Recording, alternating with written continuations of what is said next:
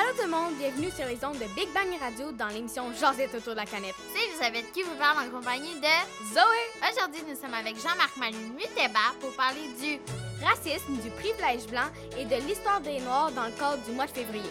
Bonne écoute! Bonjour Jean-Marc! Salut Zoé, salut Elisabeth. Allô? Ça va bien? Très bien. Et vous, ça va bien? Oui. On va super bien. Aujourd'hui, on te reçoit pour euh, parler euh, du racisme, du privilège blanc, euh, du profilage racial euh, et tout ça dans le cadre de- du mois des Noirs. On est vraiment content de te recevoir aujourd'hui. Euh, alors, on va commencer par la première question. Quel est ton pays d'origine? Euh, je suis né au Congo. Donc, euh, je suis arrivé au Québec euh, en 2006 quand j'avais 12 ans. 12 ans et demi à peu près. Est-ce que tu as des souvenirs du Congo, euh, euh, quelque chose qui t'a marqué? Euh, oui, j'ai- encore des très beaux souvenirs du Congo. D'ailleurs, j'y suis retourné en 2019. Et là, je me suis rendu compte que le Congo tel qu'il était dans mes souvenirs n'était plus comme il était euh, en réalité. Et euh, je me souvenais, exemple, de l'emplacement de certains arbres, des couleurs de certaines maisons. Et quand je suis rentré là-bas, je me suis rappelé que voilà, ici il y avait un arbre, euh, ici il y avait, euh, il y avait telle rue, et ainsi de suite. Là, ça c'est vraiment intéressant. Et les choses paraissaient plus grandes. Quand j'ai, quand j'ai quitté, j'avais 12 ans. Donc tout était plus grand que moi. Quand je suis retourné, tout était devenu plus petit. Quand j'ai quitté, ma mère était plus grande que moi. Quand je suis retourné en 2019, ma mère était plus petite que moi. Donc c'était en même temps bizarre à vivre comme expérience. Euh, Est-ce que le trajet du Congo jusqu'au Canada était long? En, termes de, durée, bon, c'est lent et pas lent en même temps parce qu'on change quand même de continent.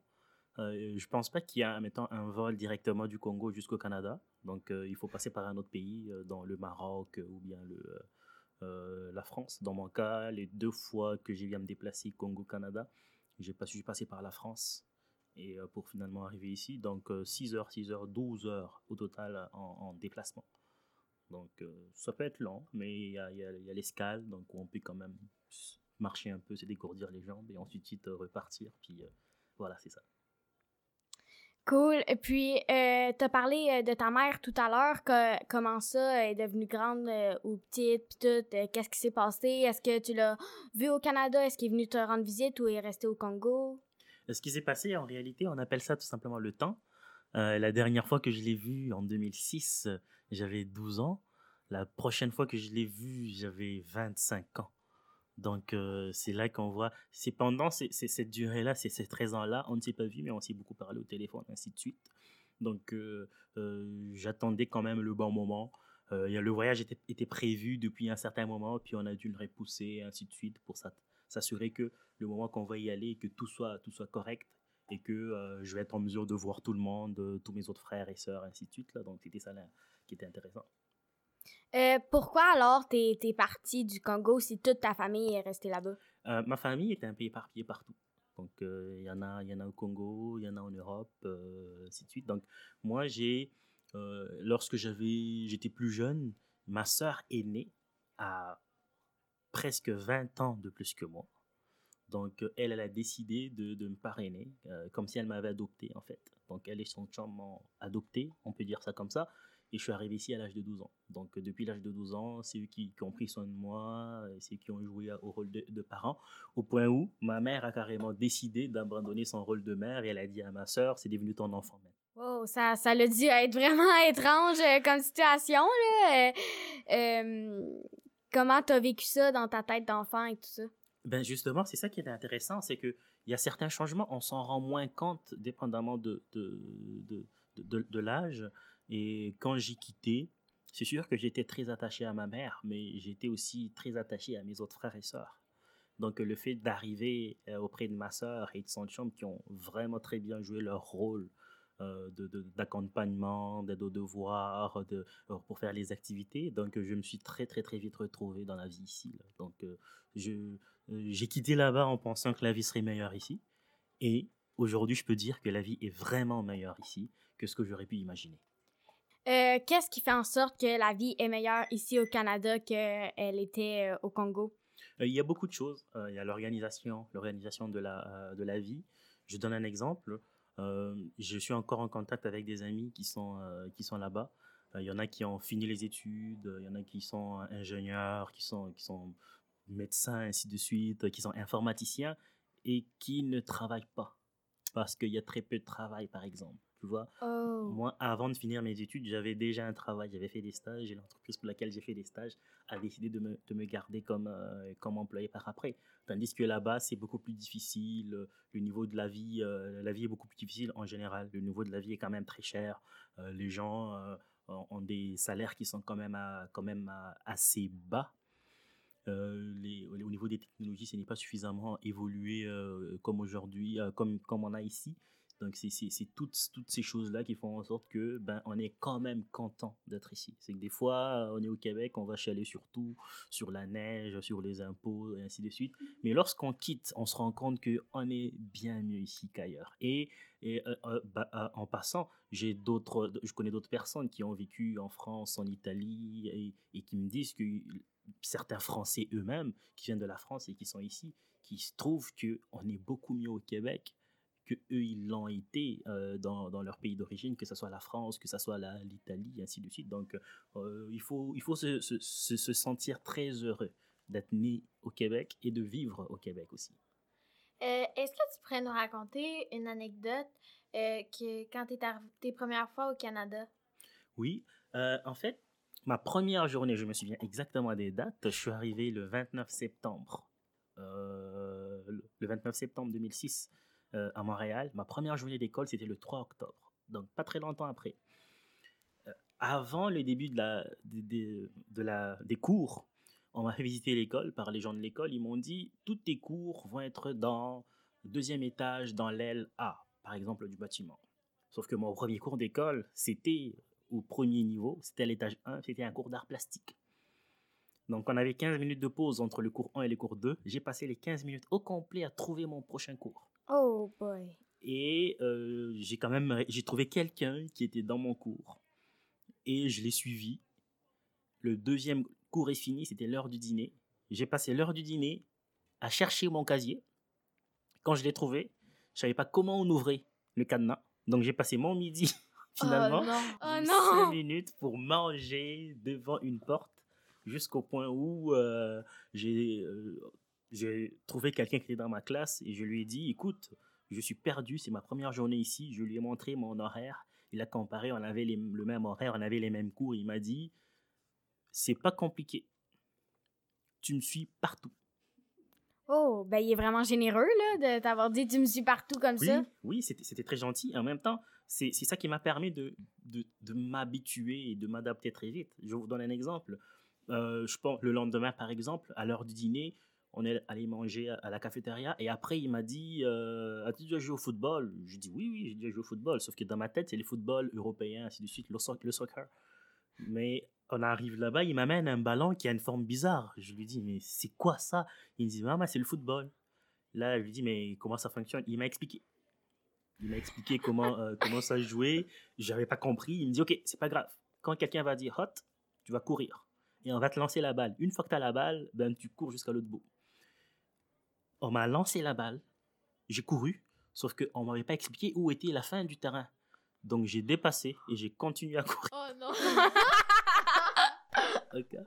Donc, euh, c'est, c'est, en étant petit, c'est qu'on on se rend pas compte des différences. C'est que ce sont des gens qui euh, ils ont à peu près le même âge que toi, ils regardent les mêmes films, ils regardent les mêmes, euh, les, mêmes, les mêmes, les mêmes dess- les dessins animés, ils jouent au même sport. Donc, c'est très lentement comme ça. J'ai commencé à m'habituer petit à petit et jusqu'au point où euh, j'ai fini par grandir. Puis, euh, au point où, jusqu'à aujourd'hui, je me sens totalement comme si j'ai- je suis né ici, comme si j'ai totalement grandi ici. Euh, le, mais tu dis que tu te sens que tu as grandi ici, mais est-ce qu'il y a des choses que encore aujourd'hui t'es comme boy, ça c'est spécial là? Ou Oui. tout est devenu. Ben, je pense que peu importe, tout ne peut pas de- euh, devenir euh, normal. J'ai fait une fois, je, devais- me déplacer pour le travail j'ai pris euh, l'avion de Québec à Montréal et il y avait une dame assise à côté de moi et avant le, le démarrage, avant le décollage, elle parlait au téléphone. Quand elle a raccroché, je lui ai dit, mais je suis vraiment désolé, euh, faut vraiment que je te le dise parce que j'aime ton accent. J'ai jamais entendu un accent comme ça. Oh! Et, et elle m'a dit, oui, ben moi je viens des îles de la Madeleine. OK.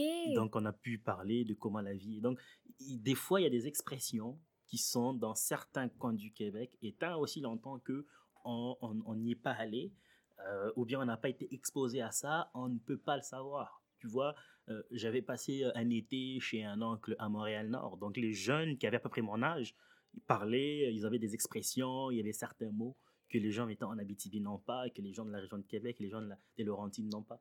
Donc, au fur et à mesure de où est-ce que tu te trouves et avec qui tu te tiens, il y aura des, euh, des expressions et des choses qui, qui vont être différentes. Donc, au fur et à mesure, on finit par en apprendre. Donc, c'est l'échange, en fait, qui permet de, de, de mieux en apprendre. Euh, c'est vraiment intéressant. Qu'est-ce que tu conseillerais euh, aux, aux jeunes de- d'environ notre âge, là, 12 ans, quand tu es arrivé justement au Canada, qui arrivent au Québec? D'abord, ils ont le plus grand avantage, c'est leur âge. Leur âge, c'est le, plus grand avantage parce que quand tu arrives à cet âge-là, tu es moins chargé de, de la culture de ton pays, de la, de, de, de- je sais pas moi, des façons de penser, ainsi de suite. Et quand tu arrives ici à cet âge-là, c'est ce qu'il faut en fait, c'est d'aller vers les autres. Parce que tu es dans une situation, parce que tu ne peux pas t'apprendre à toi-même des choses. Il faut que tu les apprennes de quelque part ou bien que tu les Absolument. apprennes de quelqu'un. Donc s'il y a quelqu'un qui est là, euh, tu arrives, c'est en fait c'est c'est l'ouverture.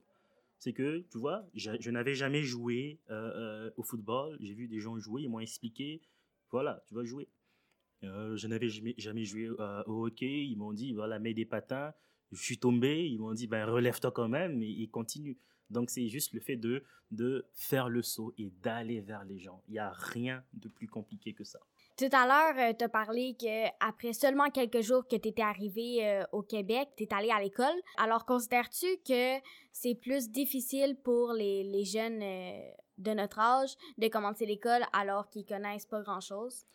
Je trouve que c'est le bon moment, euh, mais ce qui est en même temps le plus difficile, c'est que la question de l'éducation, on doit la regarder de façon plus globale. Donc l'éducation, c'est pas seulement à l'école, il y a aussi l'éducation à la maison.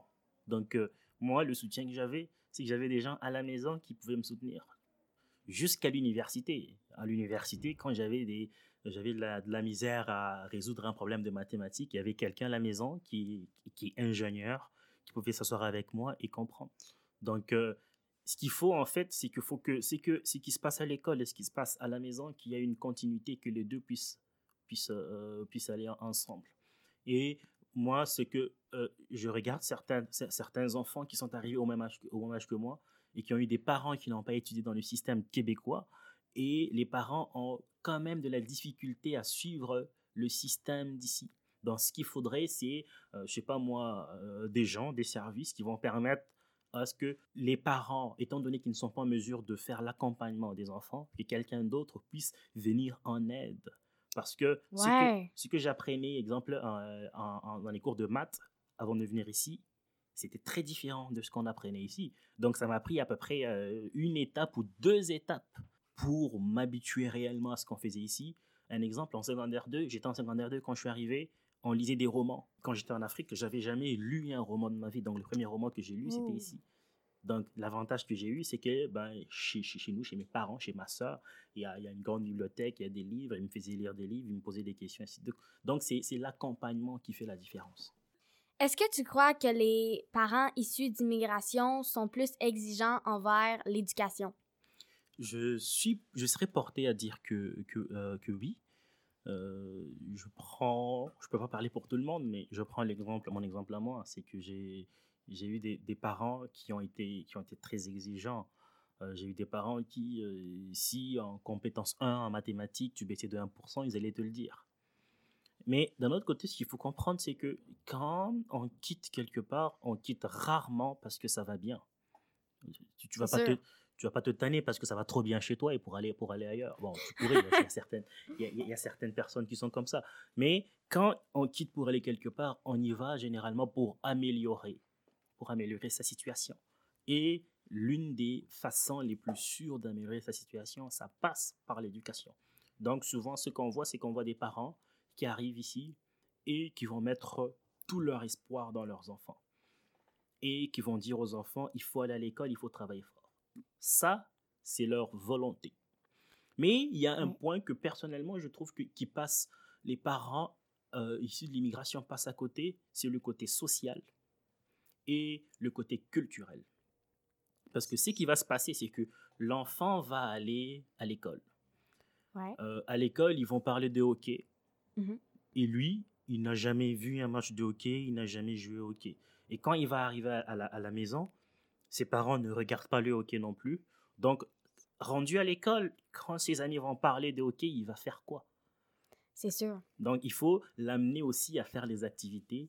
Il faut constamment se comparer aux gens qui ont son âge dans le pays où est-ce qu'il est. Donc, c'est plus au niveau social que je dirais que euh, qu'il devrait y avoir beaucoup plus, euh, beaucoup plus de travail. Je suis 100% d'accord avec toi. Euh, c'est quoi le privilège blanc? Le privilège blanc, je vais te donner un exemple. Quelque chose que moi j'ai remarqué. Euh, J'étais à l'école, à l'ETS, à l'université, euh, et en 2000, euh, 2012, de- ben, 2013-2014, il y avait la commission Charbonneau. Et à ce moment-là, il y avait très peu de contrats, il y avait très peu de travaux. Donc, nous, on devait faire des stages. Il y avait un poste de stagiaire affiché. Et euh, on était à peu près 30 personnes qui appliquaient pour faire ce stage-là. Et c'est que, Oh. c'est que j'ai constaté, parce que j'étais capable de voir qui a appliqué sur le stage et qui a eu la job. Ce que j'ai constaté, c'est qu'au départ, ben, les premiers qui attrapaient les stages, les stages c'était des noms québécois, des noms de famille québécois. Ouais. Et les noms de famille euh, immigrants, ça faisait partie des derniers. Ce qui faisait que vers la fin de l'année, les seules personnes qui restaient disponibles, c'était des immigrants. Donc, Oh. moi, comment je le vois? Je le vois comme étant, il y a des gens qui, n'ont, qui ont moins besoin de se battre ou bien moins besoin de, de, euh, de travail fort. Moi, étant petit, ce qu'on m'a dit, c'est qu'écoute, tu es noir, tu es un immigrant, tu dois travailler deux fois plus pour avoir la même chose que les autres. Donc, ça, c'est quelque chose que moi, mes parents m'ont dit. Mm. C'est, c'est, c'est, c'est- c'est- c'est- à mon avis, c'est ça. Est-ce que le fait que les gens peuvent te juger par le regard, ça éveille des pensées à l'intérieur de toi, euh, que quand tu te promènes dans la rue, il y a des gens qui te dévisagent? Ça, ça, ça dépend de ce qui se passe dans ta tête, en fait. Euh, Le reste, le reste n'est pas important. Personnellement, moi, j'ai un très grand plaisir à, à démontrer aux autres que je ne suis pas ce à quoi ils s'attendent. Oh ouais. Je donne un exemple. J'étais à un moment donné quelque part, il y avait des gens et j'avais une discussion avec quelqu'un et j'ai parlé d'un un poème québécois des années 70 qui est Speak White, euh, un poème de Michel Lalande. Puis il y avait un monsieur assis un peu plus loin. Là, il m'a vu, il s'est levé, il est venu me voir, il me dit Excuse-moi, est-ce que tu es né ici? J'ai dit Non, je ne suis pas né ici. Il demande à mon autre ami, qui est un Québécois, il dit Toi, tu es né ici? Le Québécois lui dit Oui, je suis né ici. Toi, est-ce que tu connaissais Speak, euh, Speak White? Le Québécois lui a dit Non, je ne connaissais pas. Il dit Je n'aurais jamais pensé qu'un noir, un immigrant, puisse connaître un poème québécois qui a été important dans l'histoire du Québec, alors qu'un Québécois lui-même né ici ne le savait pas. En fait, ce qui est important, en fait, dans ma façon de voir, c'est que il faut toujours venir briser les préjugés. Ouais. Donc, chaque fois que tu es dans une occasion de briser les préjugés, parce que les gens, ils vont te regarder, il faut dire que lui, il est comme ça, s'il a l'air de ça, il est sûrement comme ça, comme ça, comme ça. Comme... Et ce qui est intéressant, c'est de venir lui dire que oui, j'ai l'air de ça, mais je ne suis pas comme ça du tout. C'est c'est ça, c'est ça la beauté de choses Ouais. que je trouve. C'est sûr. Puis cette fois-là, quand tu étais avec euh, euh, le Canadien et euh, l'homme qui est venu te parler, est-ce que le Canadien aussi a dit Hey, c'est vraiment spécial, est-ce que je devrais plus m'informer sur ma culture canadienne puis tout ça? Oui, ce qui se trouve, c'est qu'en même temps, dommage, c'est que c'est quelqu'un, c'est quelqu'un de quand même, de quand même, de quand même cultivé. Et, mais malheureusement, c'est quelqu'un qui n'a pas été exposé à cette, à ces- à ces- cette espèce de, de connaissance-là. Ouais. En fait, tout est une question d'exposition. Si tu n'as jamais été exposé à, je sais pas moi, à une telle culture, jamais tu, tu ne vas la, tu vas la connaître. Moi, j'y ai été exposé. Et, et lui, par contre, étant donné son milieu familial, il n'y a pas été exposé. En même temps, souvent, on, on compare les, euh, les immigrants, Oui, mais on peut aussi comparer des gens nés ici. Puis bien on sûr. peut se rendre compte qu'il y en a certains qui sont nés ici, qui ont un parcours semblable aux gens issus de l'immigration. Ouais. Le problème, c'est que ces gens-là ne peuvent pas dire Ah ouais, on me traite comme ça parce que je suis blanc. Non, ils peuvent pas dire ça. Veut dire qu'eux, ils vont devoir chercher une autre explication. Euh, Qu'est-ce que le profilage racial? Le profilage racial, à mon avis, c'est. euh, bon, je vais donner un exemple. Supposons que, je sais pas moi, tu vois quelqu'un qui agit d'une certaine façon. Et Ouais. tu vois que cette personne a les yeux bruns, par exemple. Dans ta tête, tu peux te dire que, les gens qui ont les yeux bruns font ça. Ce qui veut dire que ça va créer une image dans la population et dans les euh, certains employés de l'État qui vont faire en sorte que, ben, s'ils te voient, ils vont déjà assumer que tu as commis un crime ou bien tu as commis un acte, même si tu ne l'as pas, euh, tu, ne l'as pas encore fait. Exemple, euh, quand un policier arrête un jeune qui n'est pas noir, ils vont avoir un comportement différent de si le jeune est, euh, fait partie des Premières Nations, ou s'il est noir, ou s'il est arabe. Donc c'est cette différence qu'il y a dans le traitement des gens. Donc c'est ça en fait le, profilage racial, c'est qu'on assume que comme tu es comme ça, comme tu as l'air de ça, tu dois avoir fait ça, ces genres de, de, crimes par exemple. Wow, c'est... À un moment donné, euh, quand j'étais allé passer l'été à Montréal-Nord, quelqu'un m'expliquait, il dit que s'il y a un vol ici, on appelle le 911, la police viendra pas. Ils vont venir le lendemain. Oh. Parce qu'ils se disent que c'est un, c'est un, c'est un quartier difficile, euh, les, les, jeunes sont probablement armés et qu'ils ne vont pas y aller. Mais ça, moi, je le dis, je, n'avais jamais, je n'avais jamais vécu à Montréal-Nord. Je suis allé passer, passer là un été et on m'a expliqué ça. Donc, si je n'étais pas allé là-bas, jamais j'aurais cru ça. Oh. Et pourtant, euh, ça fait partie de la réalité. Donc, ce qui est intéressant en même temps, c'est qu'il faut qu'il y ait des gens qui disent voici, ça c'est notre, c'est notre réalité et qui en parle. Et une fois que on en a parlé, les gens vont être conscientisés. Si les gens sont conscientisés, ils vont agir en fonction de, de, la, de la réalité. Est-ce que tu as déjà vécu du profilage racial? Moi, je, je tiens à dire que non. Euh, ou bien si jamais je le vis, je n'y prête pas attention parce que je trouve que ça peut être, ça peut être je trouve que la, la position de la, de la victimisation n'est jamais gagnante. Parce que je me dis, au lieu de me faire passer comme une victime, ou bien de penser que je suis une victime, je préfère réfléchir comme étant quelqu'un qui est responsable. C'est ma façon de voir les choses.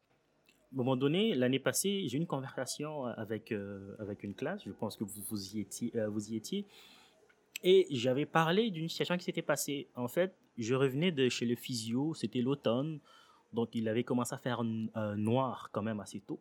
Donc, j'étais dans la voiture et les policiers m'ont voilà, m'ont allumé les gyrophares. Je me suis tassé sur les côtés, j'ai stationné.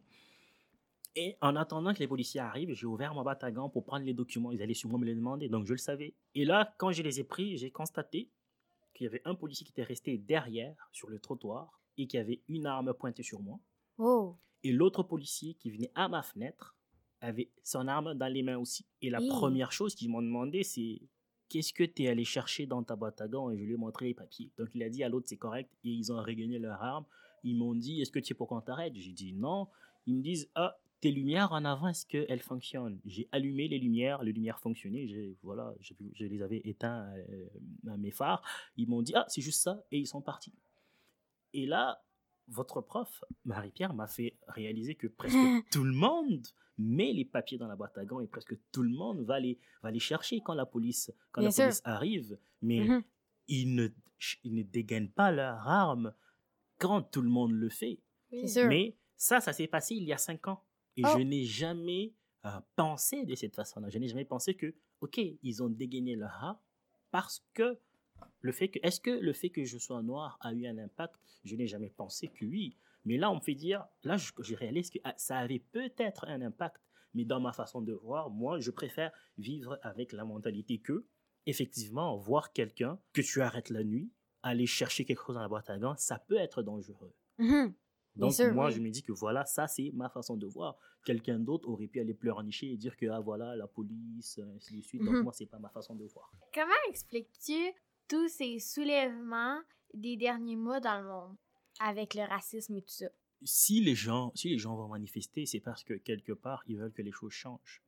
C'est sûr. Et s'ils veulent que les choses changent, c'est parce qu'ils ont l'impression qu'ils sont traités différemment ou bien ils ont l'impression de souffrir. Ce qui se passe, notamment ce qui s'est passé aux États-Unis avec euh, euh, la mort de, George Floyd, euh, il y en a eu plusieurs cas qui ressemblent à ça dans les, dans, les temps qui, sont, qui ont suivi.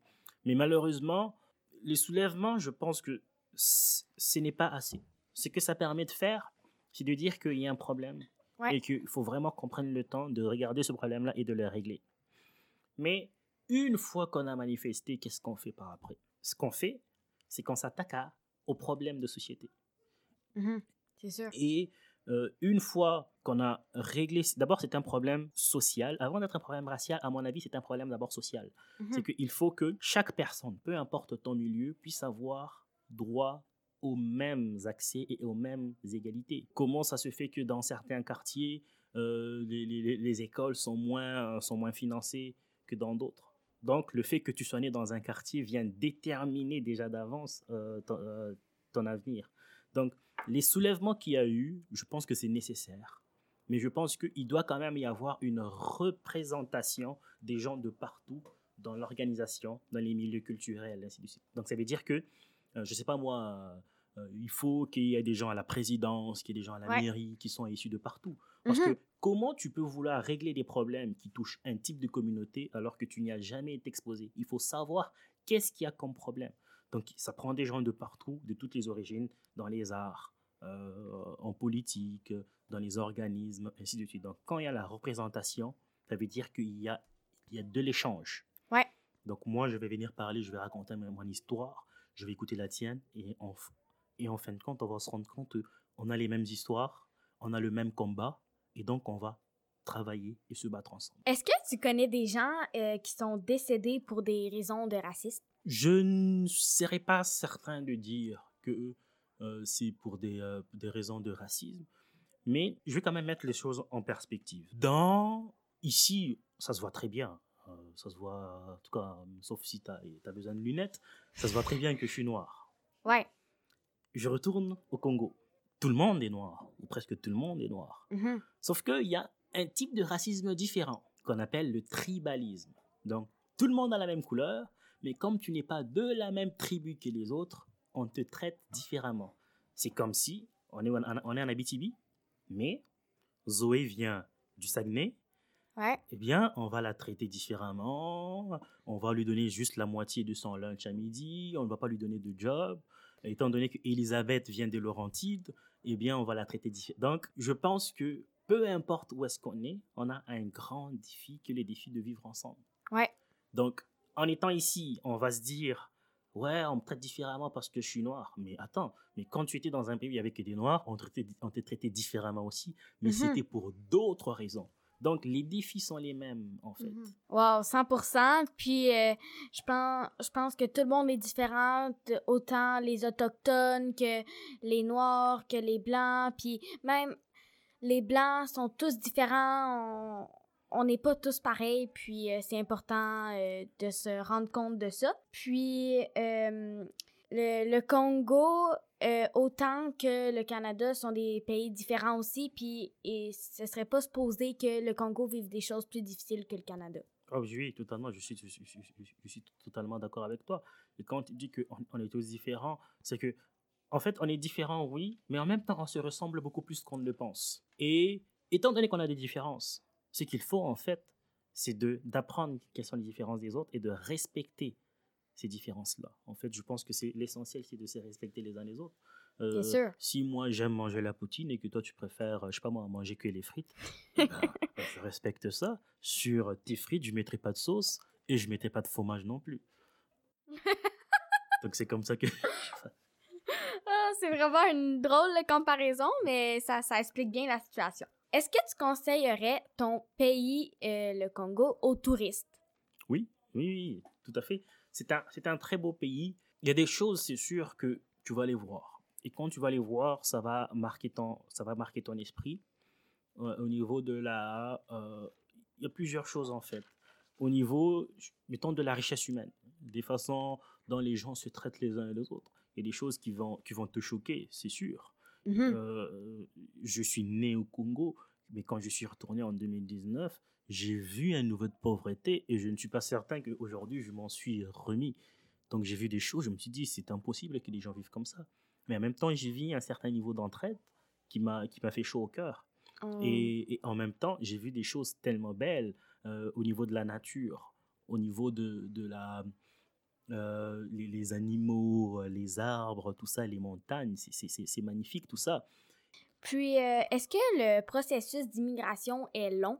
Oui, c'est vraiment long et dans certains cas, ça peut être très, euh, très coûteux. Dans mon cas, moi, ça a pris 2 à 4 ans, à peu près. Wow! Et ça Ok. a coûté, parce que dans mon cas, moi, c'était quasiment une situation d'adoption. Mhm. Donc, c'est ça qui, qui a été lent. Et à l'époque, tout, tout, se trai- tout se traitait euh, que en papier. Maintenant, c'est devenu informatisé. Donc, j'imagine que les délais de traitement doivent être plus, euh, plus lents. Donc, tu as un document, tu peux le scanner, l'envoyer. À l'époque, il fallait l'envoyer. Il devait passer par la poste avec les délais de poste. Ça, c'est Ouais. si quelqu'un ne perd pas ton dossier euh, quelque part. Mais une fois que le processus est fini, on se rend compte dans la majorité des cas que ça valait la peine de passer à travers tous ces processus-là. Et quel vocabulaire doit-on employer pour parler des gens dans un contexte nécessaire à la compréhension? Je pense que c'est de dire les choses telles qu'elles sont et de dire les choses telles qu'on le sent. Parce qu'en faisant ça, on reste vrai à nous-mêmes et on reste vrai à la réalité. Mais il faut dire les choses en sachant la définition des mots Mhm. Et en sachant dans quel contexte est-ce est-ce qu'on peut les utiliser. Parce sûr. que sinon, ça peut être blessant. Je vous donne un exemple. Dans ma famille, voilà, les gens sont quand même, sont quand même très directs. On a droit à des commentaires du genre euh, à Noël, on se, on, se, on se réunit entre familles, et là tu as un oncle qui dit à, à une cousine Ah, mais tu as pris du poids dans, dans certaines familles, c'est des choses qui ne se disent pas. Absolument. Voilà, donc euh, dans ma famille, ça se fait. Donc, dans la famille, c'est accepté. Mais par contre, ailleurs, c'est pas accepté. Donc, ce que l'oncle voulait dire, est-ce qu'il aurait pu le dire de façon différente? Peut-être. Est-ce qu'il aurait, est-ce qu'il avait besoin de le dire devant tout le monde? Peut-être pas. Donc, c'est tout ce questionnement qu'on doit, qu'on doit faire à chaque fois qu'on a besoin de se parler. Mais par contre, est-ce que ce qu'il a dit est vrai? Je pense que c'est vrai. Donc, est-ce que toute vérité est bonne à dire? Probablement que oui. Mais est-ce qu'il faut la dire de n'importe quelle façon? Et c'est ça qui est le plus important. Ouais. Euh, par exemple, euh, moi, je vais faire comme ça. Je vais donner un exemple.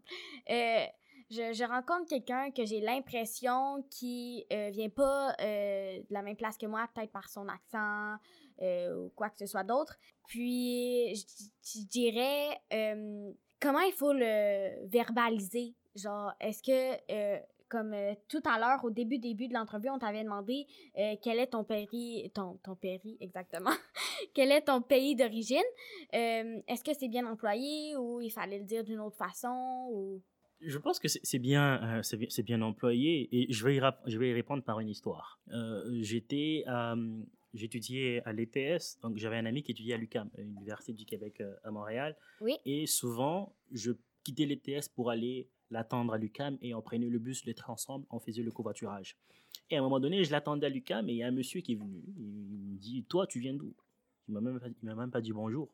Je lui dis Euh, Je viens du métro. Il me dit Non, mais avant ça, tu J'ai dit, mais avant ça, j'étais à mon école. Il dit, oui, mais avant ça, j'ai dit, j'étais sûrement chez moi. Je ne sais pas, mais qu'est-ce que tu veux dire? Il- Là, il me dit, mais tu es né où? Je lui dis, ben, je suis sûrement né à l'hôpital. Là, OK. là, à un moment donné, je lui dis, mais attends, mais qu'est-ce que tu veux me demander en réalité? Il dit, je vais savoir dans quel pays tu es né. Alors, je lui ai répondu, est-ce que c'est si important que ça? Il m'a répondu, non, c'est pas important. Je lui dit, alors, comme c'est pas important, pourquoi le demander? Mais par après, j'ai repensé à ça. Il m'a répondu, il m'a dit que c'était pas c'était pas important, mais c'est faux, c'est très important. L'endroit où il est né est excessivement important parce que dans beaucoup de cas, c'est ça qui va déterminer le reste de ta vie.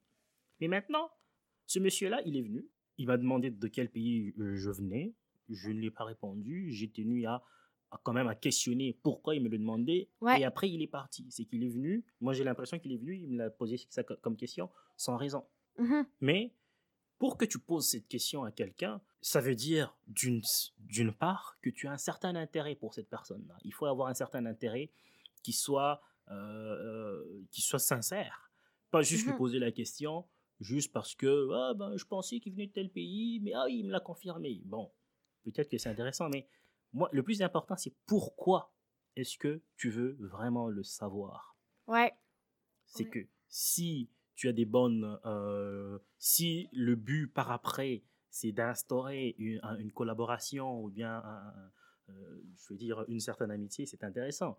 Mais si c'est juste, euh, il va te le dire, le lendemain, tu vas pas t'en souvenir. S'il n'y a pas de dialogue, je pense pas que ça c'est nécessaire.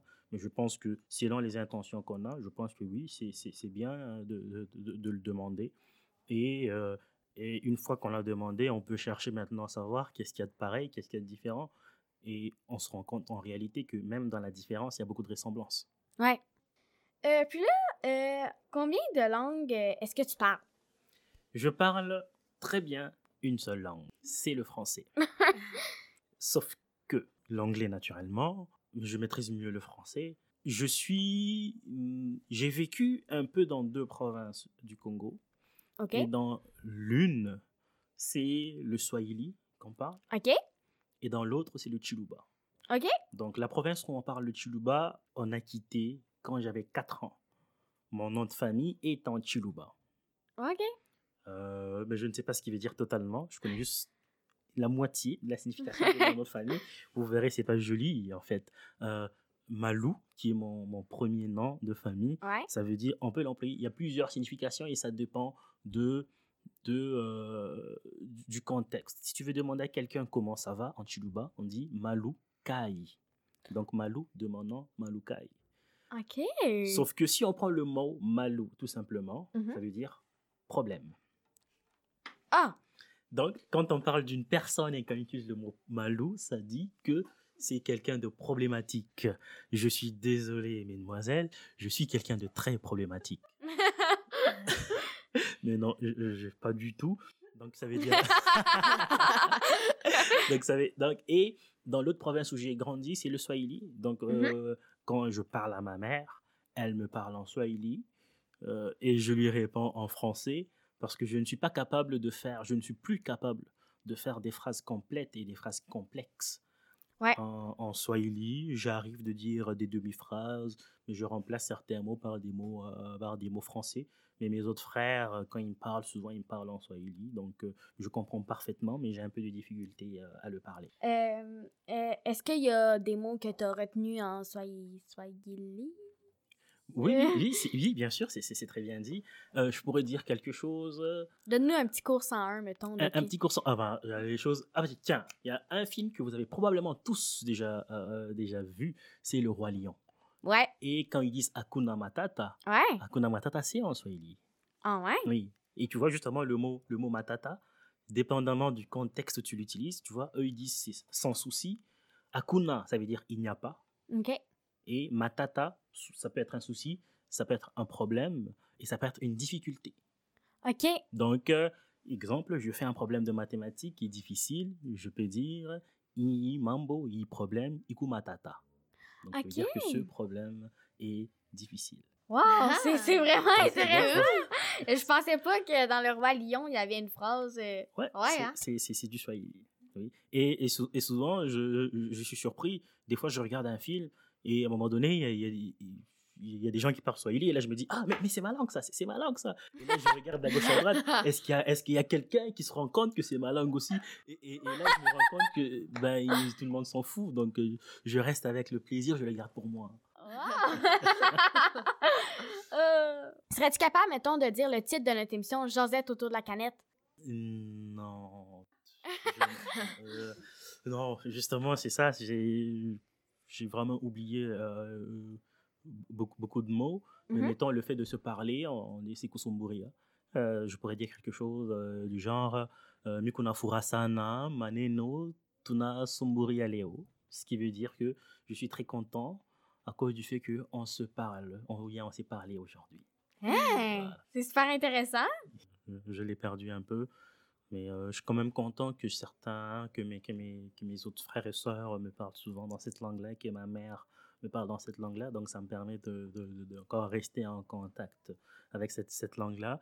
Mais des fois, enfin, c'est pas, pas nécessairement cool non plus, mais des fois, c'est, je sais pas moi, on est, je suis avec, avec ma sœur, on est au centre commercial et que il y a quelque chose, on veut se dire quelque chose, mais on ne veut pas que la personne euh, écoute, donc on va, supposons elle est en train de négocier euh, quelque chose à acheter, et euh, finalement on trouve que c'était mieux ailleurs, et je vais lui dire, Ah ben, c'était mieux ailleurs, on va aller ailleurs, mais je lui dis sans Swahili pour pas que lui comprenne que que c'est ça, il y dans a, le ce- fond. il y a ces petits avantages-là qu'on a à parler, à, à parler une autre langue. Mes parents utilisent exactement la même chose, mais en anglais, comme pour pas que ma PMI on comprenne. Puis ça me gosse tellement, là! J'aurais le goût de le savoir! Fait que là, je me, j'ai- je me suis mis en- à apprendre mieux l'anglais, là. Puis euh, je commence à comprendre, mais je leur dis pas. Quel héritage euh, aimerais-tu euh, garder de, de ta culture d'avant et donner peut-être à tes enfants plus tard? En fait, si j'ai des enfants euh, ici au Québec, mes enfants seront d'abord québécois. Ouais. Donc leur culture sera une culture totalement québécoise. Mhm. Mais je ne pense pas que je peux moi-même identifier qu'est-ce qui vient de euh, ma- mon pays d'origine que je leur transmettrai. Mais par contre, c'est sûr qu'il y a des choses qui viennent de mon, parti- de mon, pays- de mon pays d'origine que je vais leur transmettre. Et ça, je vais le faire de façon, euh, de façon inconsciente. Parce que le Bien fait, sûr. le fait que je suis comme je suis euh, là aujourd'hui, c'est un mélange de ma vie au Québec et de ma vie au Congo. Ouais. Donc je ne peux pas arrêter d'être moi-même, donc je ne peux pas arrêter de ne pas considérer ce qui s'est passé avant la vie au Québec. Donc c'est ce mélange-là en même temps qui va faire que probablement qu'ils vont avoir euh, euh, euh, une, une identité riche et sûrement qu'ils me demanderont d'aller dans leur dans mon pays d'origine parce qu'ils vont se poser des questions sur comment c'était Mhm. et je suis en même temps content parce que je, euh, je me souviens très bien du, du quartier où j'habitais, où est-ce que j'allais jouer euh, au ballon, euh, dans quel arbre j'allais grimper, ainsi tout ça. Donc je pourrais, comme les arbres peuvent vivre plus longtemps que nous, Ouais. je pourrais même leur montrer que cet arbre-là, il faisait telle taille, et moi je l'ai grimpé jusqu'à tel endroit, et j'ai même déjà failli me casser, euh, me, me- me casser les côtes dans cet arbre-là. Donc Oh. c'est ça que j'ai comme avantage. Ben, euh, c'était super euh, intéressant. euh, J'ai appris plein de choses durant la rencontre. Là. Ouais. Je pense que je suis pas la seule à avoir appris des choses. Puis, on... c'est sûr que euh, je suis vraiment heureuse de pouvoir avoir appris des choses, que tu sois venu ici et tout ça. En plus, euh, c'est le mois des Noirs, alors euh, c'est super intéressant qu'on parle justement de ce sujet-là euh, dans, dans cet encadrement-là. Et on voudrait te remercier d'être venu ici pour faire ça avec nous. Merci beaucoup de m'avoir euh, de m'avoir invité et j'ai eu euh, beaucoup de plaisir euh, à, à parler avec vous. Donc j'espère vous revoir pour une autre fois sur un autre sujet aussi. aussi. Ouais. Ouais, merci. Merci beaucoup à vous de nous avoir écoutés tout le long de l'émission. Merci beaucoup aussi à Jean-Marc, Malumi, Théva d'avoir pris un petit moment de son temps pour jouer avec nous. Écrivez-nous en commentaire qui vous aimeriez que nous invitions à notre balado et les questions que vous aimeriez poser à la personne. Ça nous fera plaisir de vous lire. On se retrouve la semaine prochaine pour un autre épisode de Josette autour de la canette. Merci!